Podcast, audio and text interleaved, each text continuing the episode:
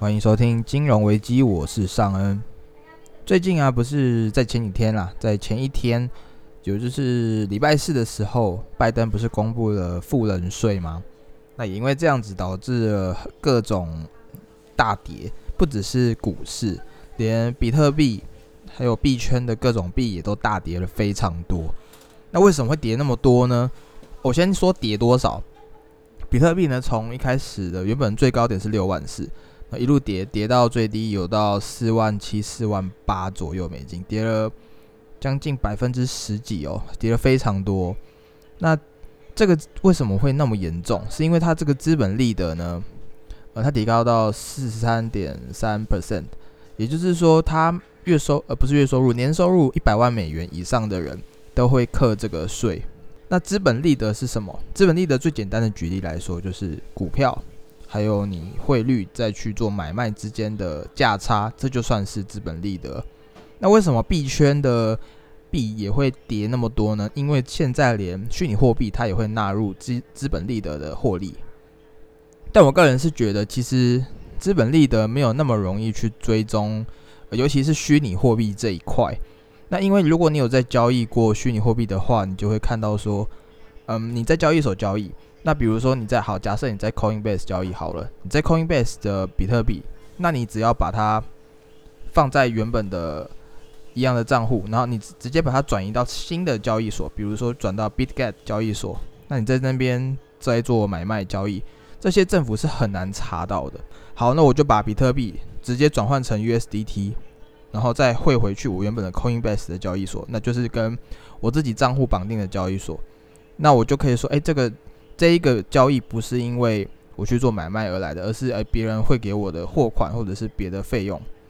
这样子就很难去查到说，哎，这个是因为我去做交易而产生的汇差的资本利得，因为这个不像是有证券商哦，你在券商里面买卖，你这边里面就会有监管嘛。里面的各资、你的账户绑定这些都有监管，但是虚拟货币的市场它是很大的，它是全世界的，而且现在的交易所非常多，你这个是真的很难去追踪。诶，你这一笔交易到底是你是因为买卖操作还是怎么样去得到的这些获利？就真的要追踪虚拟货币是有难度的。那我也相信，可能未来会有呃它的科技去有办法去追踪这些东西。好，那说到比特币啊，那其实很多嗯想法思想比较传统一点的人，他们会觉得说比特币是没有价值的。我个人也是觉得没有错，它是没有价值的。价值就是因为人有赋予它价值，所以它才有价值。就好像是黄金，那黄金它本身也不会生产出什么啊，它也不会蹦出食物出来让你吃，不会有产值啊。那为什么它有价值？就是因为大家认为它稀缺嘛。然后它很代表说呃一个货币的概念，所以大家就认为黄金有价值。那比特币也是一个概念，比特币它本身也不是公司，它也不是会生产任何东西出来，它就是大家认为这一个虚拟货币它有它的价值存在，大家愿意把用钱真实的法法定货币去交换成比特币，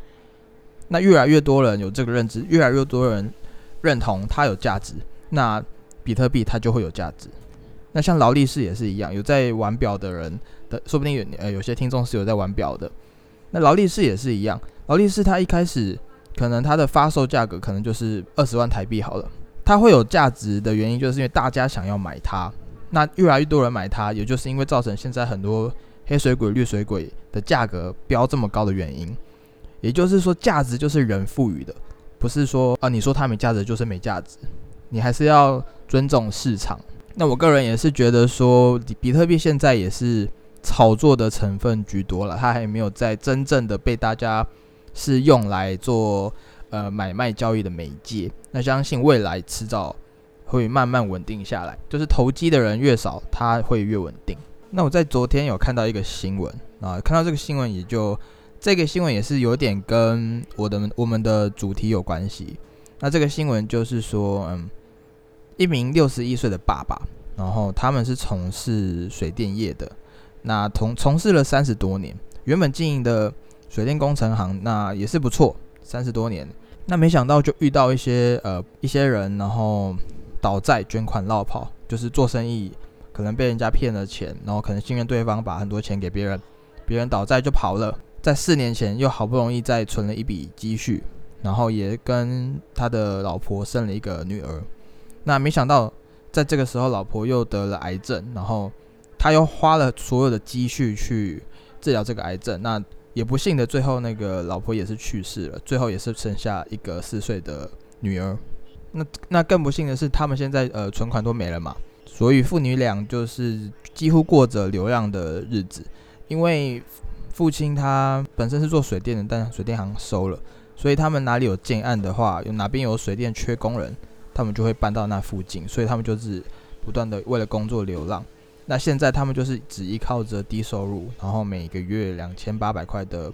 育儿津贴生活，然后也因为这样子没有存款的关系，积欠了很多的房租跟学费。我觉得最感伤的是说，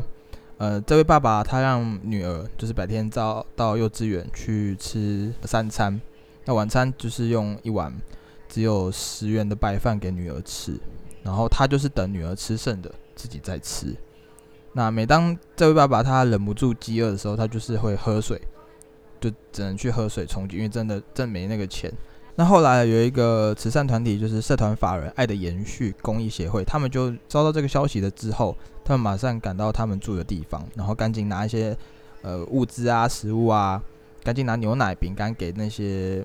不是给那些给这一位一直喊饿的小女孩吃。那当社工啊跟这位爸爸聊到这个处境，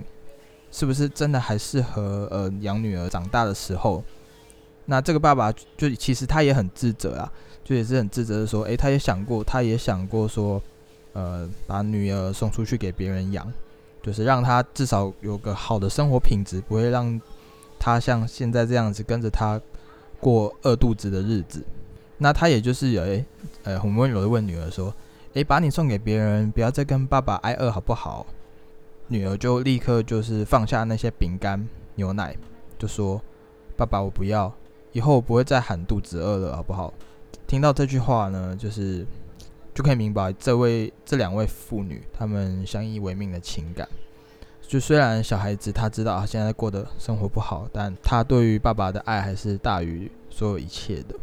那当然了，现在其实不只是。有这一个社会问题，其实很多都有类似的社会问题。那我也很庆幸，我们台湾有很多的慈善团体，这些真的是愿意出钱出力的人去帮助这些人。那目前我知道的资讯是，他们已经正在帮助呃这位爸爸梅和一些新的工作，然后社会局社会局也会尽力帮他们回到稳定的生活。那从到这个案例，其实我们也可以学到说，因为说真的，他们这一路走来，他们。他们会有这样子的原因，也不是因为爸爸赌博吸毒啊，或者是导致负债，他们就是因为，呃，确实是有做生意，然后主要是因为被人家跑债，加上妻子离癌，然后花了很多医药费，导致现在没有存款。所以我们要怎么去避免呢？其实我们真的很难避免任何生活中发生的事情，我们只能做好任何抵抗风险的准备，准备好紧急备用金，准备好保险。医疗险，还有就是做生意的时候，甚至是你投资的时候，真的要小心，小心它的风险。那我每次看到这类的故事，我真的是很替小孩子很感到可怜。就是哎，他从小一出社会，他就要面对这么 hardcore 的生活，就是大家可能基本上可以吃饱睡饱，然后哎正常的上课，然后到毕业嘛。但是这些这类小孩子，他可能从小连吃饭都很难温饱了，更不用说哎，他能不能跟大家一样正常的有呃上学啊这类的？那你要要求这位小女孩说，哎，你要去努力嘛，努力工作嘛，也不能吧？她才几岁而已，她怎么可能会有收入？怎么会因为可以努力而赚什么钱？她就是从小一出生就是在我们是在平地，他可能是在谷底，那他还要多爬一段路，爬到平地上才能跟我们有同样的起步。我们常常跟富二代去做比较，说，哎。别人都是哦含金汤匙出生，一毕业就有两栋豪宅等着他，然后等着继承家业。但这些这些人太少了啦，我们不能以幸存者偏差来去跟这么少数的富的富二代在比较。但是这一类的需要帮助的人，绝对是比富二代还要多更多。这个现象也不只是在台湾，其实全世界，甚至是比较比较落后的国家，这个情形更严重。好，那说到小孩，我们就直接带入我们的主题了。美国的 CIA 有最新的报告，就是台湾的生育率在世界的国家排行是第一名。诶，什么第一名？倒数第一名。也就是说，我们每平均一个女生，一个女性。就会只有一点零七个孩子。为什么我我们主题会讲这一个生育率的事情呢？我们不是财经讲投资讲财经的频道吗？那是因为生育率低绝对是跟经济有关系的。那我一个一个解释一下。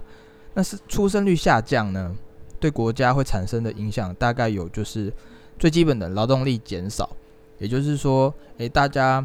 新的劳动力、新鲜的肝会越来越少。接下来造成的就是人口高龄化，就是诶年轻人少了，那整个老人的比例就增加越来越多嘛，这就会导致经济衰退。比较自动化的投资会增加，比如说自动化工厂、自动化的呃任何服务，还有一些新移民的社会问题，加上就是富裕国的内部的不公平，等于是说目前世界上最低的出生率，大多都是在比较富有的国家，那这些。国家里面呢，会导致说财富会越来越集中在更一小部分的人手上，等于说，嗯，贫富差距又会进一步的扩大，因为慢慢的这些钱的这些资源都会集中在有钱人的手中。那这个现象如果一直下去啊，就会变成未来的高龄化，然后劳动力人口减少。那我光这样子讲这些专有名词，你可能会很难明白我的意思是什么。我们现在有一个很写实的反照，那就是日本。日本现在就是很典型的高龄化的社会，已经进入高龄化了。他们的情况呢，如果有出国去日本玩的，或者有住过日本的，你们就会发现说，诶，在他们很多餐厅，尤其是那种诶小型的，比如说拉面店啊、冻饭的店啊，你会看到他们点餐的时候不会有人过来点。你的点餐几乎都是在外面有一个很像类似自动贩卖机的机器，你要去那边点餐，然后把钱放到机器里面，它还会自动找零钱哦。他们已经开始越来越把一些呃比较简单零碎的工作去尽量去自动化，把人力尽量放在需要技术的上面。呃，点餐啊、找零啊、然后餐点这一类的，几乎都是尽量去自动化，因为他们真的劳动人口越来越少了。那台湾这样子下去的话，很有可能也会像日本一样，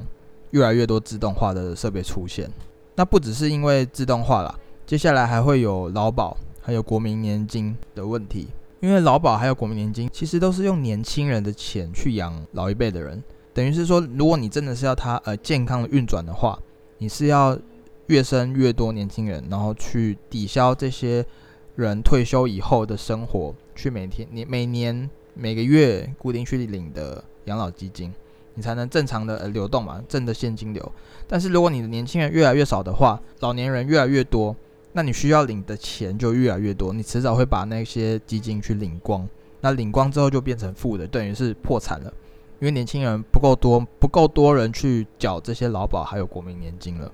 除非到时候的政府去额外拨款补到这些基金里面，让这些退休的老人可以领到。呃，后续退休的年金，不然的话一定会破产。所以综合以上来说的话，其实生育率低绝对是跟我们有关系，只是我们现在不会有感觉，因为你会觉得，呃，关我屁事，反正我现在过得好好就好了。但是这些东西都是会在呃几十年后，可能二十年后、三十年后，你会深深感受到的一些东西。好，那不是只有台湾啦，其实这个已经是全世界的一个趋势了。那我念一下，就是呃倒数的前五名。第一名台湾嘛，那第二名到第五名其实都是在亚洲哦。第二名是南韩，然后第三名是新加坡，第四名是澳门，第五名是香港。那你们有没有发现，诶，这五个国家或地区其实都是亚洲，而且都是呃发展还蛮不错的地方。你看南韩他们发展也很高，新加坡他们的发展也不错，澳门跟香港他们的房价也是很恐怖，然后。人口密度也是非常高，都和台湾有一点点类似，所以我们就可以看到说，诶，世界上最低的出生率其实大多数都是在，呃，相比起来比较进步的国家。那相反来说，前五名的出生率都是在非洲。那有兴趣的人，大家可以去自己去查看，哎，到底是哪些国家这样？这我就不一一念了，因为那些国家有点不容易念。那有趣的是，其实，在近几年啊，发展中的一些新兴国家，其实他们的出生率也是也下降的很快。例如中国、东欧或拉丁美洲。而且虽然呢，印度虽然即将要超过中国，即成为世界上人口最多的国家，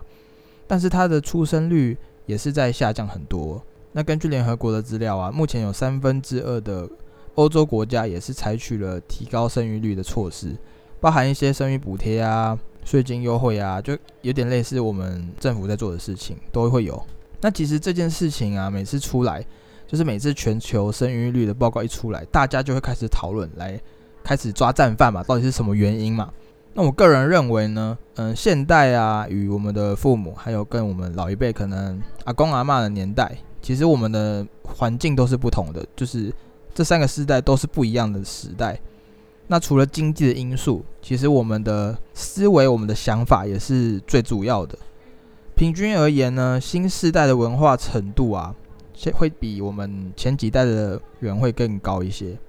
那像美国。有将近百分之四十的人有学士的学位，那像台湾更不用说了嘛。台湾的大学生也是很普及率也是非常高的，这也意味着说，就是工作的年龄你会延后，相比以前来说，因为可能好像我们爸爸妈妈年代念大学的人都会比较少，所以在那个时候大部分都是念高中毕业，就是呃可能去当兵，然后马上去工作，甚至有些是国中毕业就直接当兵工作了。等于说，现在很多人都是念到大学，甚至还要多念个几年的研究所，等于是说开始工作的时间延后了。那存钱买房啊、生孩子的时间也会因为这样子有了递延。那学贷还有房屋成本这些上涨，也是也是代表说有更少的年轻人可以去负担这些东西，因为确实房价跟薪资的比例差太多了，和以前相比来说。但这边主要要强调的还是说，嗯，我们的观念其实是跟以前是很不同的，会影响生育的原因，观念是占了非常大的部分。现在的年轻人已经开始逐渐反对说，每个人都应该要结婚啊、生小孩啊、赚大钱这些的概念，甚至有些人他们根本就不想要有小孩。所以从这些角度来看，其实政府与其将重点放在鼓励生育，那不如开始。想办法让产业转型成自动化，还有提升高龄人口就业率的方向。那我们拉回到，诶，为什么会生育率那么低？那其实有研究是说到，台湾的少子化，其实它不会存在说，诶，现在已经结婚的夫妻，或者是怎么样，他们不会说，诶，我们现在突然不生，或者是开始生的越来越少了，反而是因为社会的结婚的结婚率下降了很多。那其中呢，主要是女生。女性晚婚以及一直未婚或者是没有怀孕是主要的原因。那根据调查，排行第一名的原因不是常听到的啊，什么高房价啊，什么啊收入太低啊，这些其实不是主要原因，而反而是呃这些女生去很难去找到一个适婚的对象。好，现在不是要站男女啊，我们现在是讲社会问题，他们是很难去找到一个适婚对象。找到一个适婚对象，其实它就是一个观念的问题了。所以，相对于高房价啊，然后大家说的呃薪资太低啊，这些这些阿里阿扎的理由，观念反而才是最主要的原因。而且呢，现在的年轻人他越来越不会有就是养儿防老的想法。我个人也是觉得把生小孩当投资确实是很不好的。相信有一些人哎，你就是固定被要求要给赡养费的这些人，多少都会有一些感触。但孝亲费啊，这些是展示孝心嘛。但是如果你当初生孩子的目的就是啊，未来我要领孝亲费的话，那我个人觉得，你不如把这些钱投资给自己，你想办法让自己有一个好的退休生活，不要把你的退休生活的压力放在你的小孩子身上。所以我相信现在年轻人也有一部分的人是这样的想法，他不想要让现在的小孩子过得比自己。还要不好，他们一定是想要让自己的小孩子过得比较好。反而现在的观念是这样，不像是以前的年代，以前就是哦，你生越多越好啊，因为你老了之后你会有很多的子孙来帮助你老年的时候。现在年轻人反而是相反过来，我自己的生活就是我自己把自己照顾好，反而我不太需要靠我的小孩子照顾我这样子。那刚刚讲到的，嗯。其实很多的结婚率很低，是因为其实很多人难找到他能适婚的对象。从以前的观念就是，哎，男生五子登科嘛，那至少要有房子、车子、金子，才能有妻子跟孩子嘛。但是前三个条件的啊，可能车子会简单一点，你去买个二手车或贷款买个二手车比较容易。金子跟屋子这两个反而是比较困难的，尤其是屋子。那我们的传统观念没有变，再加上现在的屋子这个条件其实越来越难了，因为房价上涨的关系。坦白来说啦，不只是女生啦，男生也是开始自己要求说，我自己要有个房有个车嘛，我未来找对象也是好找。这其实是大家的共识，也是社会的一个共识。也就是因为这样的原因，那好，现在大家没办法，没不是每个人都可以有能力买房子，等于说啊，那我就想结婚的意愿就下降了。所以观念的话还是最主要的。那现在的话，我们啊，我们怪政府其实也没什么用啦。因为他们要一时之间改变这个东这个东西，也不是一时之间马上说改就改，也不是说修了什么法规啊，大家就会生小孩了，也不是，因为这也是一个全球性的问题，我们也只能从自己去改变。改变怎么改呢？好，高房价，你不一定要在台北市嘛，你可以选择到南部或者是一些房价没那么高的地方去买个房子，甚至是你租房子也是一个选择。那这边也坦白说，就是观念的问题，因为大家还是觉得啊，我要有个房子会比较有安全感。那这个安全感是哪来的？就是来自于自身的观念、自身的想法。收入更不用说了，那收入现在怪政府更没有用。那收入这个是最能自己去掌控的东西。现在很多很多的资源，让你可以去学各种样的、各种各样的技能，去想办法让自己加薪。但你可能听到这里觉得都是干话了，但我说的其实真的就是这样，你就是。只能从这些高山中想办法找找个山洞去住。当然，很多人就是选择放弃嘛，啊，我不想那么累，然后那么拼干嘛？那我不如就是不要生小孩，不要结婚。确实啦，我身边的很多朋友呢，他们是有结婚，但是他们都只是注册而已。然后我目前在近几个月，我听到了已经有三个了，他们就是结婚只有注册，然后没有去办婚礼，那顶多是给个喜饼这样子，然后两个人一起去努力的存钱。一起工作，努力存钱去买一个房子住，这样子，我觉得这样子也是很好啊，也是一个很棒的方式啊。因为这个时代真的不像是以前的环境，你可能就是要五子登科了。现在不一样，你可能现在要现在要折中去选择你真正要的东西。好了，那不管你想不想生小孩，那我都希望正在听 podcast 的你呢，你能达到你的人生目标，不管是你以后要的是什么，还有你的梦想。那如果你对生小孩有什么想法呢？也欢迎就是留言分享给我们哦。好，今天分享就到这里，拜拜拜。